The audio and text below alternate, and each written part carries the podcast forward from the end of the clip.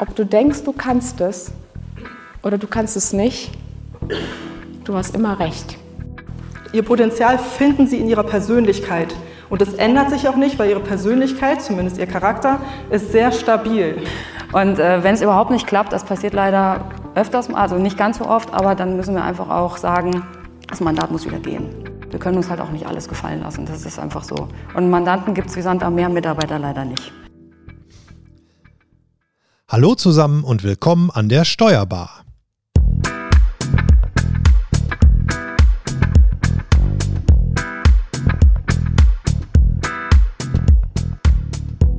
Wir sind heute mal wieder on Tour und besuchen, ja, wie jedes Jahr eigentlich, das NWB Steuerberaterforum. Und wir, das sind meine Kollegin Franziska Boyong und mein Kollege Frank Küsken. Hallo, ihr beiden. Hallo. Hallo. Mein Name ist Marco Hübner. Das Steuerberaterforum findet in diesem Jahr in Bonn statt und hat den Titel Kanzleikräfte konzentrieren, Werkzeuge und Strategien für überlastete Kanzleien. Ja, und wir haben eine sehr schöne Location hier. Das Ganze findet in diesem Jahr im World Conference Center Bonn statt. Und zwar genauer gesagt im alten Plenarsaal. Und das ist wirklich eine sehr beeindruckende und geschichtsträchtige Kulisse. Ja, es handelt sich dieses Mal wieder um eine Hybridveranstaltung, also wie im letzten Jahr auch schon. Ähm, heißt also, alle Teilnehmer haben die Wahl, entweder die Referenten hier live auf der Bühne zu sehen oder aber von extern aus über den Livestream. Ja, und das, was ihr gleich im Hintergrund hört, ist die Begrüßung von Ludger Kleibold. Und ähm, ja, da können wir am besten mal kurz reinhören und dann melden wir uns gleich einfach wieder. Guten Morgen, liebe Teilnehmerinnen und Teilnehmer hier in Bonn und guten Morgen auch an die Teilnehmerinnen und Teilnehmer zu Hause an den Bildschirmen. Lächle und sei froh und es könnte schlimmer kommen. Und ich lächelte und war froh und es kam schlimmer. Gestern standen wir am Abgrund und heute sind wir einen entscheidenden Schritt weiter. So oder so ähnlich könnte man die derzeitige Situation in vielen Steuerberaterkanzleien in Deutschland beschreiben. Die bestehenden Tätigkeiten und Prozesse werden immer komplexer, unzählige Aufgaben kommen neu hinzu und die Mandanten werden immer anspruchsvoller.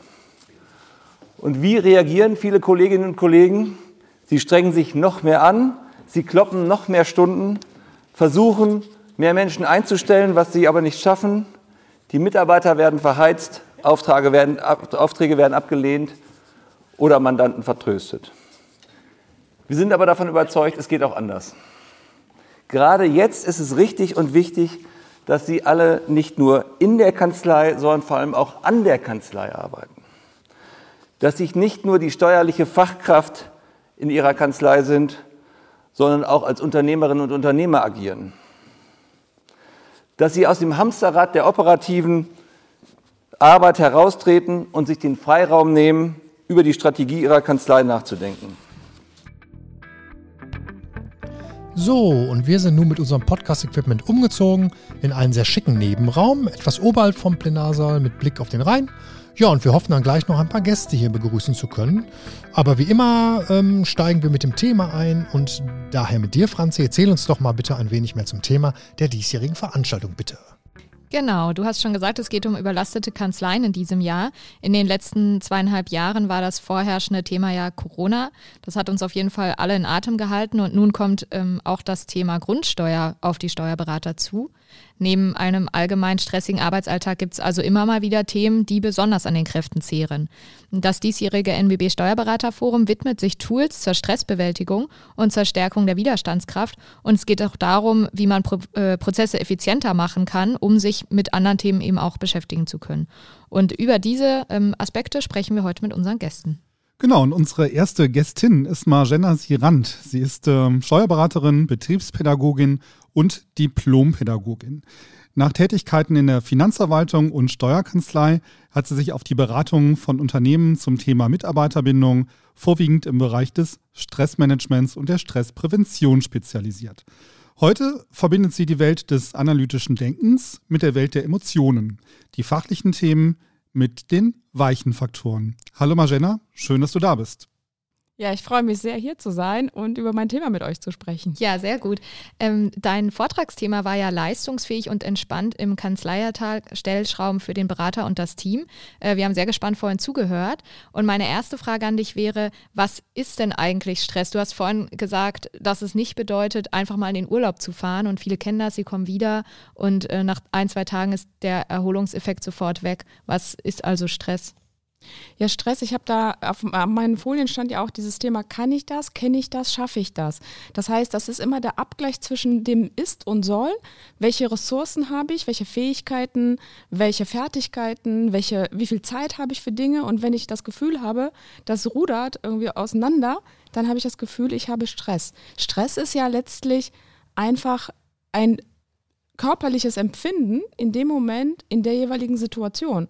Und das ist ja das Thema, dass viele denken, die machen kurze Pause, wie jetzt Urlaub oder sonst was. Aber das Problem ist, die meisten wissen gar nicht, warum bin ich überhaupt im Stress. Ja, genau. Und wenn ja. ich einfach, die meisten, die ich frage, was machst du gegen Stress, dann sagen die ja, naja, ich fahre in Urlaub, ich gehe joggen, mache vielleicht Yoga. Das sind alles wichtige und richtige Sachen. Aber wenn mein Empfinden, das heißt meine Ursache, warum überhaupt ich in Stress gerate, nicht angegangen werden, dann wird das passieren, was ich ja gesagt habe. Das ist wie so ein Topf, der ist voll mhm. und dann läuft es über. Und dann mache ich Yoga, dann, mache ich, dann gehe ich joggen, mache Urlaub. Aber warum der Stress da ist und warum der Topf voll ist, das wird ja nicht weniger dadurch, ja. weil ich ja immer noch in meiner Einstellung, in meinem, wie ich auf die Welt blicke, was ich da so liegen habe, das wird ja nicht weniger werden. Genau, und das, du hast ja auch gesagt, das ist äh, super individuell und jeder hat sich bestimmt in dem, was du gerade gesagt hast, auch wiedererkannt. Ähm, es ging, ging, dann ja im Folgenden auch so um Stressprävention. Äh, wie analysiere ich dann aber jetzt erstmal richtig, welchem Stress ich ausgesetzt bin? Also wie, wie erkenne ich das? Wie erkenne ich das? Also ich arbeite mit einer Analyse und diese Analyse hat etwa 30 Balken, die eben mit Gelb, Grün, Rot arbeiten. Also ich sehe ganz deutlich von diesen 30 Balken, welche sind grün, das sind meine Ressourcen, da bin ich gut aufgestellt, und welche sind gelb oder rot. Und da darf ich nochmal hingucken. Ja, und das ist eben immer der erste Schritt, mich wie jetzt, ich habe ja gerade das Beispiel mit dem Auto gebracht, ja, wenn ich das Auto einfach nur immer fahre, fahre, fahre, aber nicht analysiere, ob mhm. vielleicht Öl zu wenig ist, ob vielleicht die Reifen richtig sind, dann, dann hört er irgendwann mal auf zu fahren. Und so ist das ja nun mal. Wir bringen unser Auto zum TÜV, wir machen tausend Sachen mit anderen Sachen, aber was ist mit mir selber? Mhm. Also unterliege oder unterliege ich ja einem TÜV über mich selber und das ist eben diese Analyse, so, so eine Art Vorsorge zu treffen, zu schauen, wo bin ich eigentlich gut aufgestellt und wo gibt es Stellschrauben, und natürlich ist das immer so, dass der Mensch sich ja ganz gerne erst entwickelt oder verändert, wenn es fast nicht mehr geht. Und das ist natürlich ein Unterschied, ob jemand zu mir kommt und die Analyse von 30 Balken 20 rot hat oder ob der vielleicht nur drei Balken rot hat, weil dann weiß er ganz genau, ah, da, die anderen Balken, da bin ich schon super aufgestellt, da mache ich einfach wie bisher weiter. Ich habe auch eine Orientierung und an den drei Balken, dann können wir schauen, okay, was sind die nächsten Stellschrauben? Was kannst du tun bei den drei Balken, dass die von Rot auf Gelb und Grün runtergehen und automatisch bist du super aufgestellt. Das ist so ein bisschen das Beispiel mit der, mit der Wand, ne? was du gebracht Richtig. hattest, oder? Dass man immer wieder vor dieselbe Wand rennt und das aber nicht verändern kann. Kannst du das nochmal kurz erläutern? Weil wir haben gerade noch darüber diskutiert und waren ja. uns gar nicht mehr ganz sicher, wie da jetzt der genaue Hintergrund war. Also die Wand ist, ähm, es ist ganz spannend, weil viele greifen dieses Thema Wand auf und äh, viele nehmen auch wirklich beim, von meinen Beratungen oder Coaching oder Gesprächen dieses Thema Wand mit und ich gehe dann mit in den Alltag mit der Wand, weil, weißt du, es ist ja so, das A und O, da hab, so habe ich auch angefangen zu sagen, das Erste, was ist, ist das zu akzeptieren, dass es so ist, wie es ist. Und dieses Akzeptanz, viele vermischen Akzeptanz mit das Gutfinden, was da gerade ist. Aber akzeptieren heißt ja nicht, dass ich das toll finde, dass das gerade ist, sondern akzeptieren ist einfach zu sagen, es ist, wie es ist. Und das meine ich mit der Wand. Das heißt, viele sind verärgert oder regen sich auf oder sind überfordert, immer über die gleichen Themen. Ja, und zu erkennen, zu sagen, was kann ich ändern, das ist ja immer die erste Frage. Kann ich was ändern? Wenn ich was ändern kann, was kann ich ändern? Und wenn ich wirklich nichts ändern kann und ich kann auch nicht aus der Situation raus, dann ist das A und O zu akzeptieren. Und erst dann, und das ist das mit der Wand gemeint, die rennen quasi, indem die sich äh, entweder aufregen oder überfordert sind, jeden Tag, jede Sekunde ihres Lebens an die Wand und die rennen an die Wand mit der Hoffnung, dass die Wand weggeht. Ja. Aber die geht ja nicht weg. Das ist halt eine Wand, ja. Das heißt, die holen sich quasi jeden Tag blaue Flecken. Es kostet unheimlich viel Energie. Und ne, wir haben ja alle genug zu tun. Das heißt, die Energie können sie ja auch ganz woanders locker reinstecken. Stattdessen rennen sie vor der Wand mit der Hoffnung, dass die Wand weggeht. Das muss doch irgendwie gehen. Und erst dann, wenn ich tatsächlich akzeptiere, okay, da ist eine Wand. Und wenn ich noch weiter vorrenne, dann habe ich weiter blaue Flecken und erst dann gehe ich zurück. Und wenn ich akzeptiere, dass da eine Wand ist, dann bin ich in der Lage, überhaupt einen Schritt zurückzugehen, um mich im Raum umzuschauen, um zu schauen, ah, das ist ja wirklich eine Wand und die geht auch nicht weg, auch wenn ich 50.000 Mal davor renne. Dann, und dann schaue ich und sehe Fenster oder Türen. Und das ist so ein bisschen das, was ich auch gesagt habe, dass die meisten von uns mit der Brille unsere Muster auf das, was gerade ist, schauen, weil ich bin der Meinung, mein Weg und meine Meinung und so wie es läuft, das Richtige ist. Und das ist oft diese Wand. Ja, okay, also ist blöd, bleibt blöd, aber ich muss halt dann eben zurückgehen, einmal drüber nachdenken und sagen, kann ich nicht ändern, genau. ich suche mir eine andere Richtig. Weg drumherum. Genau, ja. das, und das ist, glaube ich, so das, der entscheidende Faktor auch, nicht Akzeptanz mit Superfinden zu verwechseln, sondern akzeptieren ist einfach, da ist halt eine Wand. Und jetzt kann ich äh, drumrum tanzen oder keine Ahnung was, ja. Ich muss das nicht toll finden, dass da eine Wand ist, aber zu sagen, da ist eine Wand. Marjana, du hast eben im Plenum gefragt, was die größten Stressfaktoren in der Kanzlei sind. Im Ergebnis gab es zwei Punkte, die sehr konträr zueinander stehen. Sei perfekt und beeil dich. Wie kann man im Kanzleialltag mit diesem Widerspruch umgehen? Ja, es ist äh, tatsächlich, damit habe ich gerechnet und äh, das Ergebnis ist so dabei rumgekommen. Und mein Beispiel war ja auch, waren auch die beiden Faktoren, ja, die größten, genau. die inneren. Und der erste Schritt ist wirklich, das zu erkennen, dass eben der Stress nicht im Außen ist, sondern der Stress ist in meinem Kopf.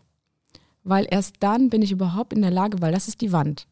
Ja, zu mhm. sagen, nee, nicht das da draußen, sondern ich mit meinen beiden Faktoren, wenn wir die inneren Stressoren nehmen. Die äußeren hatten wir ja auch äh, in der Umfrage gehabt, aber wir gehen jetzt erstmal auf die inneren, zu sagen, ja, ich muss alles perfekt machen und das ist einfach ein Muster von mir, was mir nicht immer gut tut. Mhm. Und es geht ja gar nicht darum, dass ich nicht mehr perfekt bin, ja, also dass ich mir, dass ich nicht, äh, nichts mehr perfekt mache, weil wenn ich perfekt mach, bin oder alles perfekt mache, dann ist das ja ein Muster, was mich mein Leben lang begleitet. Mhm. Und das hat auch viele Vorteile, wenn ich natürlich äh, detailorientiert bin. Und in dem Bereich, in der Branche, darf man das ja auch sein, weil letztendlich geht es ja auch darum, ich sag mal, die Steuererklärung richtig zu machen. Fast eine Voraussetzung absolut, für die Branche. Genau. Absolut, genau. Deswegen ist wichtig zu erkennen, ja, ich bin Perfektionist oder Perfektionistin und es bringt viele Vorteile mit sich aber es geht darum, den Zwang rauszunehmen. Mhm. Und das ist so das Thema, wenn ich mir das nicht erlaube, dass da eine Wand ist, wenn ich mir nicht erlaube, von mir selber zu sagen, okay, ich bin einfach ein Perfektionist und es liegt schon auch an mir, warum ich vielleicht so viel zu tun habe, weil ich, keine Ahnung, jetzt das, die Steuererklärung oder was auch immer, zigtausendmal nochmal nachgucke, ob da wirklich kein Fehler ge gewesen ist. Erst dann, wenn ich das erkenne, kann ich was daran verändern. Mhm. Und dann ist tatsächlich das, also ich habe damit gerechnet und habe mich auch tatsächlich, was heißt gefreut, ist vielleicht so salopp, salopp gesagt, aber es hat nochmal bestätigt, dass einfach zu sehen, wenn ich perfekt bin und auf der anderen Seite aber dieses Beeil dich Muster habe, mhm. dass das ja jeder für sich ja schon ein riesen Stressor ist, ja. Aber die korrelieren ja total. Also das eine schließt das andere ja eigentlich aus. Ja, aber vielleicht kann ich ja perfekt sein, indem ich ein bisschen Geschwindigkeit rausnehme und mich nicht mehr so beeile. Ist das eine Option? Oder kann man sich als Steuerberater diesen Luxus eigentlich gar nicht leisten, nicht schnell zu sein? Absolut, weil ich habe ja das Beispiel vorhin gebracht äh, mit dem, ich muss mich beeilen, ich muss mich beeilen und dann ne, die, die jetzt die, die Online-Analyse ausfüllen. Und wenn wirklich derjenige, der mir schreibt, der Code war nicht der richtige, die haben alle bisher das Beeil dich Muster gehabt. Das heißt, am Ende des Tages ist denen tatsächlich auch bewusst geworden, wenn ich mich nicht so beeilt hätte, dieses schnell, schnell, hätte ich den Text richtig gelesen und hätte auf den richtigen Code geklickt und hätte mir am Ende des Tages Zeit gespart, weil so müssen die mich ja anschreiben, dann muss ich ja erstmal die äh, die E-Mail lesen, dann muss ich ja antworten, dann packen die das Thema nochmal an und haben am Ende des Tages länger gebraucht. Das heißt schon, mir auch zu erlauben, nicht alles schnell, schnell zu machen und auch ermöglicht dann noch drei Sachen gleichzeitig. Es ist ja nachgewiesen, dass wir nicht Multitasking sind, ne? sondern dass wir dann nicht alles tatsächlich im Fokus machen. Ja, einige Frauen schon, Männer weniger. Ja, ich haben wir beide nicht, Frank. Ne? Das, das, stimmt. Also Frauen können das tatsächlich besser als Männer. Franzi lachte auch schon. Aber wenn, aber es ist tatsächlich auch nachgewiesen, dass es vom Gehirn gar nicht so richtig klappt. Weil es ist wirklich so, entweder bin ich hier 100 oder da 100, aber beides 100 geht ja nicht. Und wenn ich mir tatsächlich erlaube, einfach nur aus dem Zwang heraus die Geschwindigkeit rauszunehmen und dann nochmal zu lesen oder was auch immer zu machen oder eine Tätigkeit fünf Minuten länger Zeit zu schenken letztlich, dann gewinne ich am Ende des Tages Zeit. Mhm. Das heißt, von der Wand zurücktreten, um mal zu sehen, da ist auch noch eine Tür oder ein Fenster, das war eben dein Beispiel, das du genannt hast, um einfach sich selbst zu reflektieren und dann bekommt man das schon irgendwie hin. Du hast eben im Vortrag gesagt, 15 Prozent der Mitarbeiter fühlen sich emotional an das Unternehmen gebunden. Ja. Wie zeigt sich diese Bindung und wie erreiche ich denn die 85 Prozent, die sich nicht gebunden fühlen? Also die, äh, das ist immer so um die 15, ne? Das ist von Jahr zu Jahr variiert das ja so ein bisschen. Dann gibt es ja in der Studie, dass, dass man ungefähr sagt, so 70, Pi mal Daumen, machen Dienst nach Vorschrift und der Rest ist eigentlich zwar wir haben ja gerade das schöne Wort Präsentismus gehört, also zwar da, aber eigentlich mental schon woanders, weil die gar keine Lust haben. Mhm. Und letztendlich geht es ja auch darum, je mehr ich schaue, wie es den Mitarbeitern geht, was kann ich denen geben, wie können wir uns unterstützen, wie kann ich die auch unterstützen, desto mehr fühlen die sich auch wertgeschätzt. Ja, also Motivation erreichst du natürlich auch, wenn du, ich sag mal, eine Gehaltserhöhung gibst. Aber letztendlich möchte sich der Mensch als Mensch gesehen fühlen. Und das tut er nicht, wenn ich immer nur effizient ne, und, äh, und noch mehr, höher, schneller weiter, ohne ihn als Mensch zu sehen. Ja, und das Schöne ist ja, Wertschätzung kostet kein Geld. Absolut. Aber haben wir ja heute ein paar Mal gehört ja auch, da darf sich wirklich oder dürfen sich ganz viele an die eigene Nase packen. Ne? Dieses nicht geschimpft ist genug gelobt. Mhm. Das ist tatsächlich immer noch ein sehr verbreitetes Phänomen. Mhm. Auf der anderen Seite kriegen aber die Mitarbeiter, ich sag mal, online, Facebook, keine Ahnung was, ständig irgendwie Feedback. Das heißt, die, die, die leben eigentlich das ganze, den ganzen Tag mit Feedback, bekommen aber in ihrer äh, Kanzlei, also in ihrer Arbeitsstelle, wo sie wirklich ja den größten Teil ihres Lebens äh, verbringen, wenn du Schlafen äh, wegdenkst, nicht viel Feedback-Kultur, wenn der Chef oder die Chefin das einfach nicht auf dem Schirm hat. Ja, und das ist tatsächlich, und deswegen ist so wichtig diese Reflexion. Was brauche ich, was braucht der andere? Ja, und deswegen habe ich das so deutlich auch öfter gesagt mit diesen Mustern oder mit der Brille, weil ich schaue wirklich immer durch die Brille meiner Muster drauf, ja. Und nur weil ich das vielleicht gar nicht brauche als Beispiel, heißt das ja nicht, dass die Mitarbeiter das brauchen. Auf der anderen Seite ist aber auch wichtig, und deswegen ist diese Transparenz der Stressoren so wichtig zu erkennen, mit dieser Analyse, dass man wirklich nicht nur, dass der, ich sag mal, der Chef oder die Chefin die eigene individuelle Analyse macht, aber auch jeder Mitarbeiter die Analyse macht. Weil es gibt ja Mitarbeiter, denen kannst du so viel Feedback geben, aber das kommt gar nicht an. Und das hat wiederum mit den inneren Stressoren des Mitarbeiters zu tun. Mhm. Ja, also so, ähm, es gibt Muster, wo man wirklich, wo die unheimlich viel Feedback brauchen und Zuwendung und Unterstützung und so weiter. Und dann kann ich, ich nenne das ja immer so, wie das, als ob du so einen Topf hättest und wenn da unten ein Loch ist, da kannst du jetzt als Chef oder Chefin schmeißen, was du willst von oben, aber da unten, das kommt ja nicht an, weil das ist halt ein Loch, fällt halt durch. Ja, das heißt, und deswegen ist so wichtig, die Verantwortung auf verschiedene Schultern zu verteilen. Ja, das eine ist ja, was kann ich als Chef und Chefin tun? Und da hatten wir ja die Themen Bindung, Orientierung, Kontrolle und Selbstwert. Diese vier Faktoren. Das sind im Grunde die Verhältnisbedingungen, die ich schaffen kann als Chef oder Chefin. So, und auf der anderen Seite, was darf der Mitarbeiter tun? Also was kann er von sich aus verändern, damit das ja ein, ein, ein Miteinander ist? Also es, es ist total wichtig, dass die Verantwortung nicht nur auf der Schultern der Chefs liegt ja, sondern dass der Mitarbeiter auch was tun darf. Und wenn dem Mitarbeiter das auch transparent gezeigt wird, wo, dein, wo seine Themen liegen, ja, zum Beispiel nehmen wir ja dieses Mussdenken oder dieses Katastrophisieren, von dem ich gesprochen habe. Wenn der Mitarbeiter weiß, dass er sich sehr schwer tut, mit der Meinung von jemand anders klarzukommen und der Meinung ist, seine Meinung ist der richtige, dann erkennt er vielleicht ein Stück weit, auch wenn es in dem im ersten Moment auch Schmerz, weil wir werden immer auf uns zurückgeworfen, auf uns selber, zu sagen, ja, das ist gar nicht so unrichtig, ja, das stimmt. Ich habe vielleicht auch ein Thema damit, dass der andere andere Meinung ist und das zu reflektieren und zu sagen, okay, das ist meine Meinung, das ist mein Standpunkt, das ist deine Meinung, das ist dein Standpunkt, wie kriegen wir jetzt zusammen eine Lösung? Ja, aber wenn ich das vorher nicht weiß, ja, das ist ja wie so ein blinder Fleck. Ja, unsere Muster sind wie blinde Flecken. Und wenn wir das nicht gesehen haben, entsteht automatisch ein Konflikt. Und aus diesem Konflikt entsteht ein Problem der Bindungsproblematik, logischerweise, weil es dann zu viele Konflikte gibt. Das heißt, wir können eigentlich, schönes Schlusswort, wir können eigentlich festhalten, Kommunikation ist alles. ja, nicht Kommunikation, sondern äh, im ersten Schritt wirklich die inneren Stressoren zu erkennen und ja. darüber zu kommunizieren. Alles klar. Super. Marschena, danke dir vielmals fürs Kurzgespräch, dass du noch Zeit hattest, ein paar Minuten für uns. Ja, schön, dass ich hier sein konnte und dass wir nochmal so angeregt über die Themen uns unterhalten haben. Und äh, ich freue mich, hier, mich hier zu sein und dass die Branche wirklich sich den Themen widmet und eine Veränderung einläutet. Und äh, ja, wir melden uns dann gleich zurück nach einer kurzen Pause mit unserem nächsten Gast.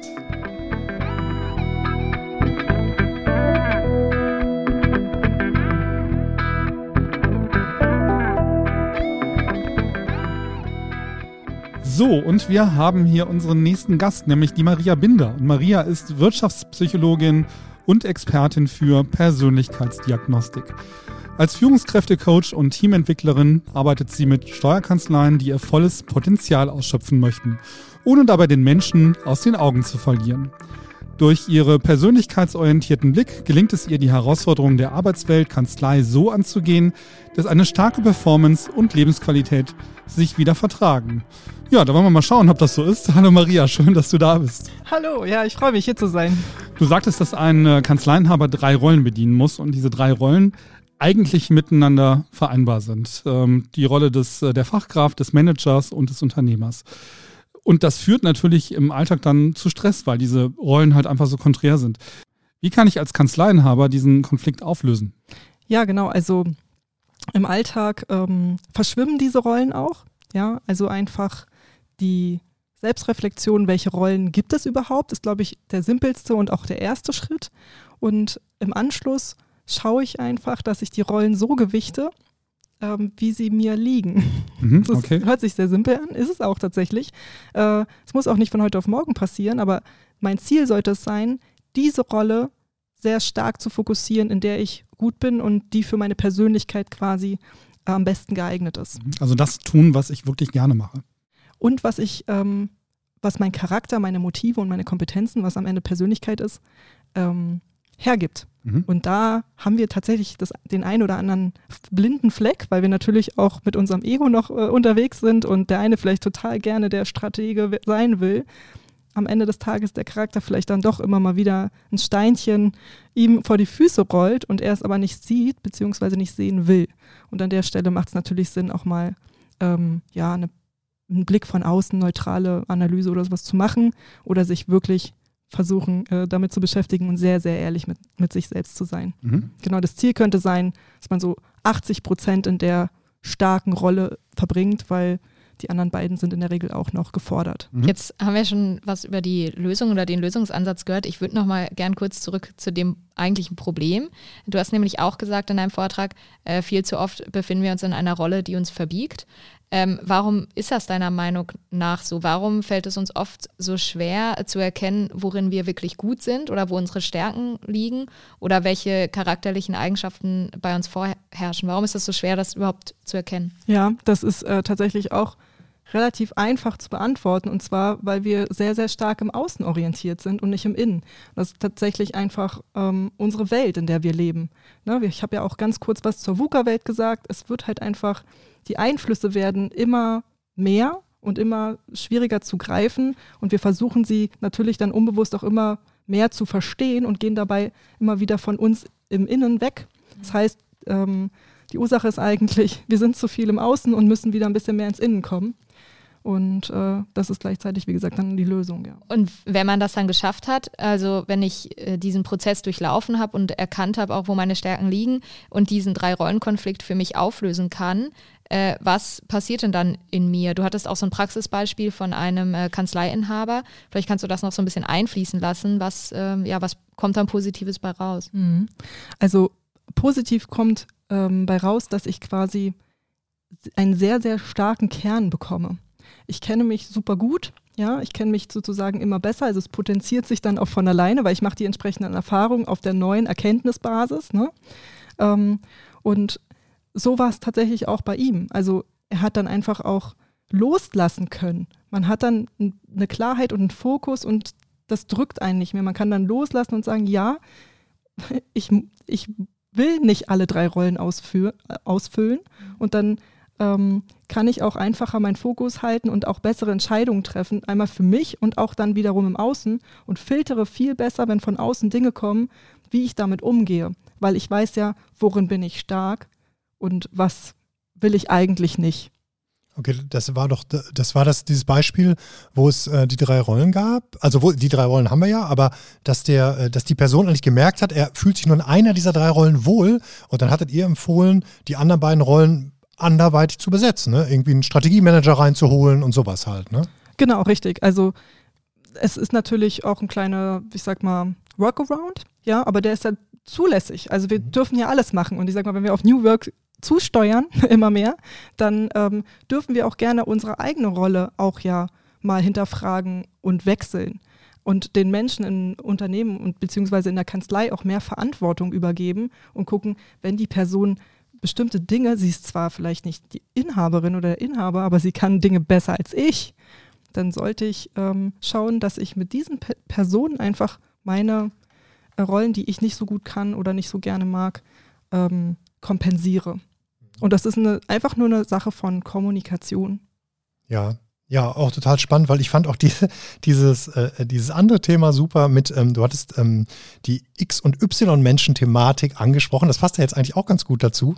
Und ähm, ja, ich versuche mal zu erläutern. Ich hoffe, ich habe es richtig verstanden. Also die X-Menschen waren, glaube ich, ähm, laut Definition diejenigen, die äh, jetzt eher faul sind, die man kontrollieren muss, wohingegen die Y-Menschen intrinsisch motiviert sind, kleine Unternehmer im Unternehmen sind. Äh, das war so ungefähr, ne, oder? Ja, richtig, hast du sehr, sehr gut nach, äh, nacherzählt. Ja. ja, okay, und dann haben wir, dann hast du eine Umfrage durchgeführt ähm, bei allen ja. Beteiligten äh, wie die Verteilung ist in deren Kanzlei zwischen X und Y. Und da war es so, ich glaube, gewonnen hat 70 Prozent X, ja. 30 Prozent Y. Ja, Okay, und dann. Abgefahren. Genau, abgefahren. Und dann kam was raus? Also, ich meine, ähm, das war eine kleine Falle von mir, denn es gibt gar keine X-Menschen, sondern maximal Y-Menschen, die sich wie X-Menschen verhalten können, Xig sein können. ähm, und zwar äh, hat das ja eine ganz andere Ursache. Ähm, ich kann mich als X-Mensch, also ich kann mich als Y-Mensch nicht als Y-Mensch verhalten, wenn ich nicht den Raum dafür bekomme, Selbstverantwortung zu übernehmen und ähm, sozusagen über den Tellerrand zu gucken, weil die Haltung, die eine andere Person mir, in dem Falle vielleicht der Inhaber oder die Inhaberin, mir gegenüber äh, an den Tag legt, mir den Raum entweder gibt oder verbietet. Und Kontrolle verbietet mir den Raum. Das heißt, am Ende. Das heißt, man wird in diese Rolle des äh, X-Menschen gedrängt. Ja, auch, ja. Und ähm, wir dürfen jetzt nicht ähm, vergessen, dass natürlich auch nicht nur die Arbeitswelt uns prägt, sondern natürlich auch das ganz andere, das Umfeld, was ich sonst so habe. Und wenn ich da umgeben bin von Menschen, die mir auch, ich sag jetzt mal, nichts zutrauen oder äh, ich mit Glaubenssätzen bestückt bin, die da heißen, du bist eigentlich faul oder so, dann oder du machst immer nur das Nötigste, dann glaube ich es irgendwann selbst. Aber im Grunde gibt es keine X-Menschen.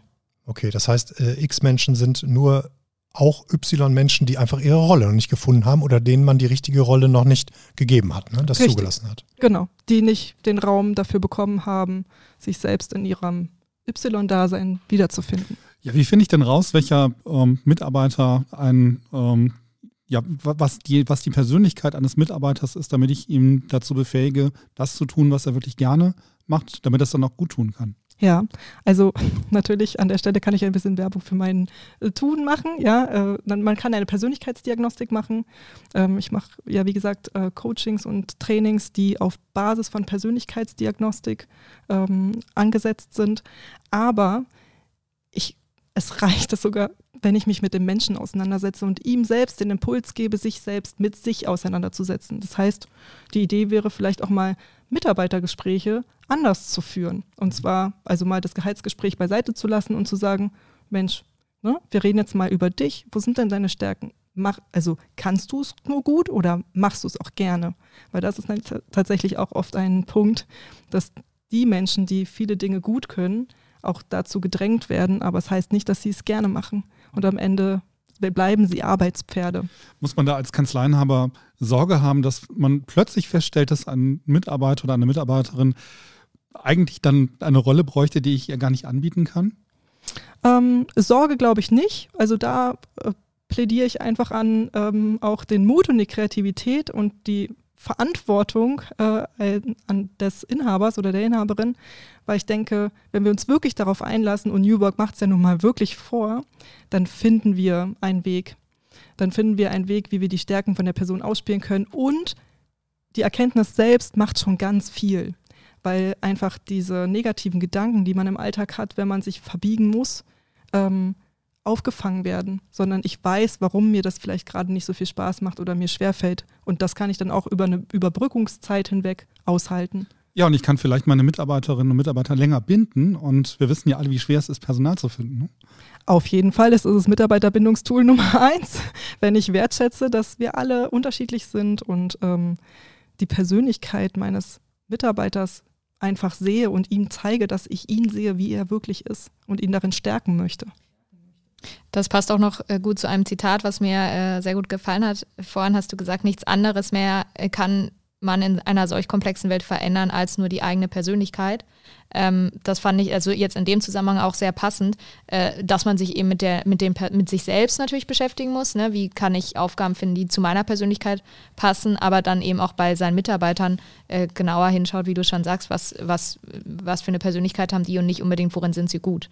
Das fasst das, glaube ich, nochmal. Ja, gut auf jeden Fall. Also ich glaube, jeder würde mit dem Kopf nicken, wenn ich sage, wir suchen eigentlich alle nach Möglichkeiten, wo ich Einfluss nehmen kann, vor allem wenn um mich herum alles Mögliche äh, unkontrollierbar erscheint.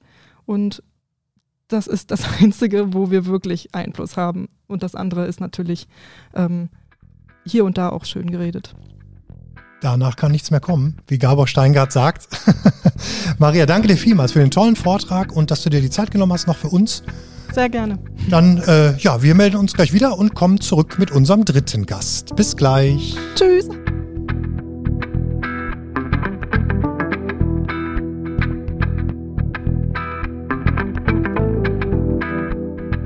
So, wir kommen nun zu unserem dritten Gast und es ist äh, Antje Schirmer. Antje ist Steuerberaterin und Kanzleimanagerin in der Kanzlei Johannes Schmidt in Schmalenberg und Kreuztal. Ob jetzt Schmalenberg oder Kreuztal, das wird sie uns gleich verraten. Ihr Schwerpunkt ist die digitalisierte Mandantenbetreuung. Dazu gehören zur reinen Deklaration auch der Support von Soft- und Hardware. Die Kanzlei beschäftigt fünf Mitarbeiter. Hallo Antje, schön, dass du hier bist. Schön, dass ich hier sein darf.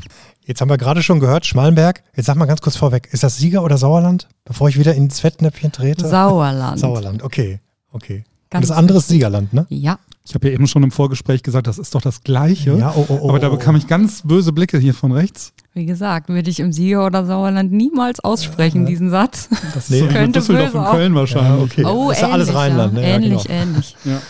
Okay, ja, wir haben ja gerade ganz gespannt deinem Vortrag gelauscht. Und ähm, da hattest du gesagt, ihr hattet schon sehr viele Prozesse im Vorfeld auf digital umgestellt gehabt, bis auf einen. Das war welcher genau? Die Mandantenannahme. Wieso habt ihr das am Anfang nicht gemacht? Und das habt ihr jetzt aber nachgezogen, ne? Ja, also es ist halt schwierig, weil ähm, für alle anderen gibt es eigentlich viele Tools und Programme, für Mandantenannahme eher nicht. Das macht auch jede Kanzlei anders und äh, ich habe halt die Möglichkeit bekommen, über ein neues Portal äh, diese Annahme zu digitalisieren. Und als ich das gesehen habe, habe ich gesagt, genau das ist das, was wir brauchen, was eigentlich in unserem Portfolio noch fehlt. Ja, und dann haben wir das ausprobiert. Hat sich euer Kundenstamm seitdem verändert? Das sind ja vielleicht äh, ganz andere Mandate, die ihr erhaltet, weil vielleicht nicht jeder diesen digitalen Weg mitgehen möchte. Also eigentlich nicht, weil wir schon seit vielen Jahren überhaupt nur noch digitale Mandate annehmen. Und ähm, die sind eigentlich eher froh, dass das direkt so losgeht. Ich habe schon Mandate gehabt, die haben gesagt, Frau Schirmer, Sie wollen von mir die Belege digital und jetzt kriege ich den Stammdatenblatt zum Ausfüllen? Ernsthaft? Und dann habe ich gesagt, ja, haben Sie recht. Also ich könnte es ja mindestens als PDF ausfüllbar machen. Und äh, da bin ich halt überhaupt drauf gekommen, weil die Mandanten uns drauf angesprochen haben. Das heißt, ihr habt schon lange keine Schuhkarton-Mandate Nein, mehr. nein. Und was würdest du jetzt sagen, sind die, ähm, ein oder die äh, prägendsten äh, Vorteile an dieser digitalen äh, Mandatenannahme, Mandatsannahme? Also klar, es ist ein Zeitersparnis sicherlich, nehme ich an, ne? Und aber warum, warum habt ihr euch jetzt so intensiv damit beschäftigt? Also ähm, aus unserer Erfahrung der letzten Jahre ist halt, dass uns am Anfang der Mandant immer verkauft, ja, ich kann das, Digitalisierung, kein Problem. Und dann läuft das vielleicht doch anders. Und in dem Prozess muss er halt von Anfang an digitalisieren. Er muss uns halt Unterlagen hochladen und ähm, da sehen wir halt sofort, er kann das, er möchte das und er ist auch bereit, also er ist wirklich bereit dazu. Und das haben wir halt bisher nicht immer sehen können. Ne? Und das habt ihr, ähm, äh, vorher war das schon so, dass ihr das hattet, dieses Problem, dass, ja. Äh, ja. Äh, und ihr dann in die Bredouille gekommen seid. Und jetzt macht ihr es gar nicht mehr anders. Also wenn jetzt ein, äh, äh, jemand kommt und noch was analog einreichen möchte, geht das gar nicht mehr. Nein. Okay. Okay, dann äh, erzieht man ja. die Mandanten natürlich direkt dahin. Ne? Ja, wir sind halt wirklich in der Lage, ähm, dass Mandanten, es gibt mehr Mandanten im Moment wie Steuerberater, wir werden wirklich überrannt. Und ich bin der Meinung, wir können uns aussuchen, was wir möchten. Und ähm, wir haben ein sehr junges Team. Also ich bin mit 40 die jüngste, äh, die älteste Angestellte. Mhm. Und die jungen Leute wachsen mit sowas auf. Und gerade wenn ich so einen Mitte 20-Jährigen da sitzen habe, dem erzähle ich nicht, bring mir deine Unterlagen. Dem, dem gebe ich seine App aufs Handy und dann kann er das abfotografieren, wenn der Beleg da ist und dann freut er sich. Ne? Ähm, was tut ihr denn jetzt, wenn das, was im Vorfeld eingereicht oder besprochen wurde, nicht zu dem passt, was äh, dann hinterher wirklich vorliegt? Weil da ging es am Ende, in deinem Vortrag ging es darum, ähm, dass man dann vielleicht auch mal jemanden dann doch noch ablehnen muss. Ja. Also wir ähm, betrachten gerade im ersten Jahr das Mandat natürlich ganz genau. Und äh, wenn er sich nicht daran hält, was wir vereinbart haben, dann sprechen wir in der Regel mit denen. Und ähm, wenn sich dann keine Besserung einstellt, müssen wir dann auch wirklich sagen, das Mandat passt nicht zu uns. Und ähm, da sind wir auch ganz ehrlich, wir schmeißen nicht von heute auf morgen raus. Also die kriegen dann genug Zeit, um sich jemand anderen zu suchen. Ähm, aber das macht halt dann keinen Sinn. Weil wir haben einfach äh, für uns eine Vision und ein Leitbild der Kanzlei und wer nicht zu uns passt, der kann auch nicht bei uns bleiben. Ab wann holt ihr die Mandanten denn live in die Kanzlei? Weil ich vermute mal, dass ihr ja nicht komplett alles digital macht, sondern ihr wollt eure Mandanten vermutlich auch mal sehen. Also das machen wir sogar sehr oft. Also gut, zu Corona-Zeiten ging es nicht, aber wir haben, wie gesagt, einen sehr, sehr engen Kontakt zu den Mandanten. Und ähm, also wenn alle Unterlagen, die wir angefordert haben, um das Mandat einschätzen zu können, dann machen wir einen persönlichen Termin. In der Regel bei uns in der Kanzlei. Wenn der Mandant aber wünscht, fahren wir auch vor Ort hin. Und ähm, auch später ist, wir sind öfter bei den Mandanten auch tatsächlich mal vor Ort, machen einen Support vor Ort oder schauen uns an, wenn der vielleicht neue Programme bekommen hat, wie können wir damit arbeiten. Und ähm, also wir sind sehr oft im persönlichen Kontakt. Also nur weil wir die Daten digital haben, heißt ja nicht, wir haben mit dem nichts mehr zu tun. Ja, das will ich auch hoffen, dass das so ist, genau. Ähm, war es für euch zur Corona-Zeit ein Wettbewerbsvorteil oder anders gefragt, hast du mal mit Kolleginnen und Kollegen gesprochen, die ges gesagt haben, in der Corona-Zeit hätten wir das eigentlich gebraucht, ähm, einen digitalisierten Annahmeprozess für die Mandate. Kannst du uns unterstützen? Ja, das ist, also unterstützen jetzt nicht, aber es geht ja schon los. Wir haben, es kam Corona, von jetzt auf gleich durfte quasi keiner mehr im Büro sein. Wir haben alle Homeoffice-Plätze. Wir haben gesagt, okay, einer bleibt im Büro wegen der Post, alle anderen daheim. War überhaupt gar kein Thema. Und wir haben einfach weitergearbeitet wie bisher. Mhm. Telefon umgestellt, die Mandanten haben es gar nicht mitbekommen. Und ähm, dann spricht man mit Kollegen und man hört so Sachen, ja, eine Schleuse für Ordner, dass die desinfiziert werden können. Mhm. Mandatsannahmen gar nicht möglich. Und da habe ich halt, ähm, also zu der Zeit hatten wir den neuen Prozess noch nicht. Da haben wir das versucht anders zu gestalten. Wir haben in der Zeit auch neue Mandate bekommen, aber auch komplett dann über den digitalen Weg, teilweise über Teams Gespräche gemacht mhm. und halt komplett über E-Mail-Verkehr ausgetauscht. Aber das hat mir nicht gefallen. Also ich habe gesagt, das ist so eine Krücke. Ich mhm. brauche da was Besseres. Seid ihr da Vorreiter auf dem Markt, also mit der digitalen Mandatsannahme? Oder wie ist da deine Wahrnehmung so, wenn man so einen Querschnitt mal zieht? Ich glaube das nicht. Also ich glaube, das gibt es schon lange. Es ist aber, glaube ich, bisher auch so ein Kostenfaktor gewesen. Ich meine, wenn du eine große Kanzlei bist, du hast viel Geld, kannst du dir natürlich alles einkaufen. Und äh, hier dieses, gerade dieses Virtual Guide ist ja eigentlich auf den Markt gekommen mit Verträgen, weil die wollten ähm, diese ganzen Mandatsverträge rechtssicher machen, dass wir auch sagen können, okay, in einem Klagefall haben wir Bestand mit diesen Verträgen, weil ganz viele sind halt in Steuerkanzleien entweder nicht vorhanden oder einfach schlecht. Und da habe ich halt gesagt, das ist nett, aber das ja, kann man auch so anpassen. Und äh, wo das jetzt mit dem Onboarding hinzukam, habe ich gedacht, das ist eine schöne Sache. Es ist bezahlbar und es macht halt den Prozess absolut rund. Aber ich weiß nicht, ob, Entschuldigung, dass ich nochmal unterbreche. Nee, die Resonanz eben aus dem Plenum, Ja.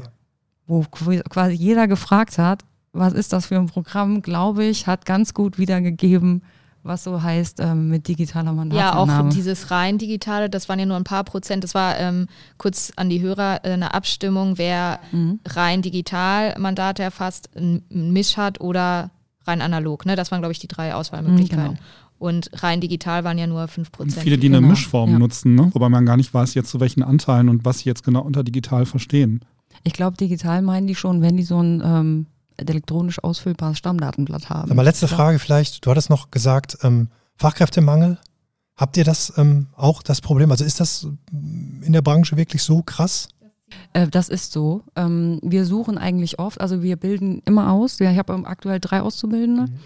Und das ist gar kein Problem daran zu kommen, weil wir halt auch sehr viel in die, ähm, in die jungen Leute investieren. Also wir machen Berufsfelderkundung, ähm, wir gehen auf Berufsmessen, um den Beruf einfach attraktiv zu machen. Weil ich sage immer, junge Leute sagen nicht, hey, ich gehe ins Steuerbüro Ja, und juhu, Steuerfachangestellt. Steuern, ja, genau. Und ähm, da haben wir gar kein Problem. Das Problem ist wirklich ausgebildete Kräfte zu bekommen. Wobei das ist auch noch nicht mal ein Problem. Das Problem ist, Kräfte zu bekommen, die Digitalisierung können. Ah, okay. Das können unwahrscheinlich wenige. Und ähm, ich muss in der Regel, um jemanden auf den Stand zu bringen, wie die Kollegen sind, ein halbes bis dreiviertel Jahr einplanen. Und dann sage ich, dann kann ich auch ausbilden. Weil ähm, dann habe ich einen jungen Menschen, der auf gut Deutsch noch nicht verkorkst ist von einer anderen Kanzlei und äh, der dann unsere Prozesse so übernimmt, wie wir sie haben. Ja, damit Dank an unseren letzten Gast für heute. Antje, vielen Dank für das Gespräch. Danke, dass ich da sein durfte. Ja, und wir kommen dann gleich aber auch nochmal zurück.